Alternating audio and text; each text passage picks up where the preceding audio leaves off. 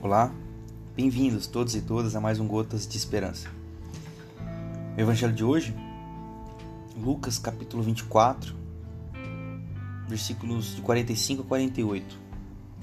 Então lhes abriu o entendimento para que pudesse compreender as Escrituras e lhes disse: Está escrito que o Cristo haveria de sofrer e ressuscitar dos mortos no terceiro dia, em que seu nome seria pregado arrependimento para o perdão dos pecados em todas as nações, começando por Jerusalém.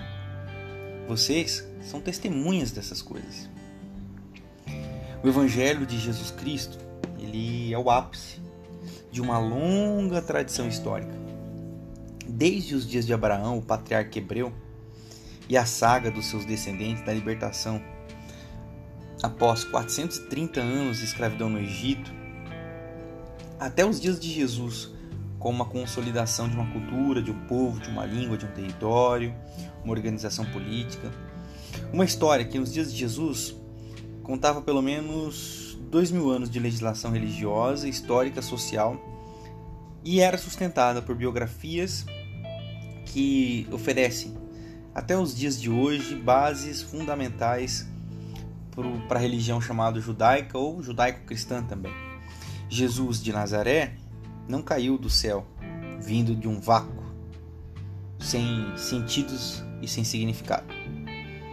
Jesus afirmou aos seus seguidores que a sua presença não foi uma novidade, mas ele cumpriu tudo o que estava escrito.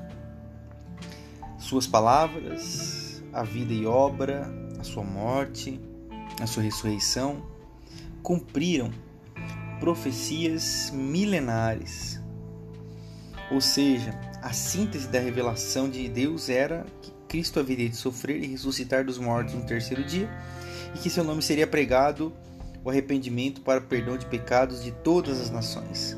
A partir de Cristo, não se falaria mais de toda estrutura religiosa construída na história dos hebreus não se falaria mais de templo como lugar santificado, do sábado como um dia santificado, dos sacerdotes como homens santificados. Não se falaria mais nem mesmo de sacrifícios de animais como base da relação com Deus. O Evangelho, o Evangelho de Jesus de Nazaré, aquele que pregamos e cremos, falaria apenas do nome de Jesus. Jesus é a superação da religião. Jesus é o convite a irmos além da banal religião eu quero convidar você que me ouve no dia de hoje a superar todo paradigma, todo dogma, toda armadilha religiosa. Jesus é a superação. Jesus é a melhor parábola de Deus. Tenho dito isso dia após dia. Jesus é a superação da religião. Amém.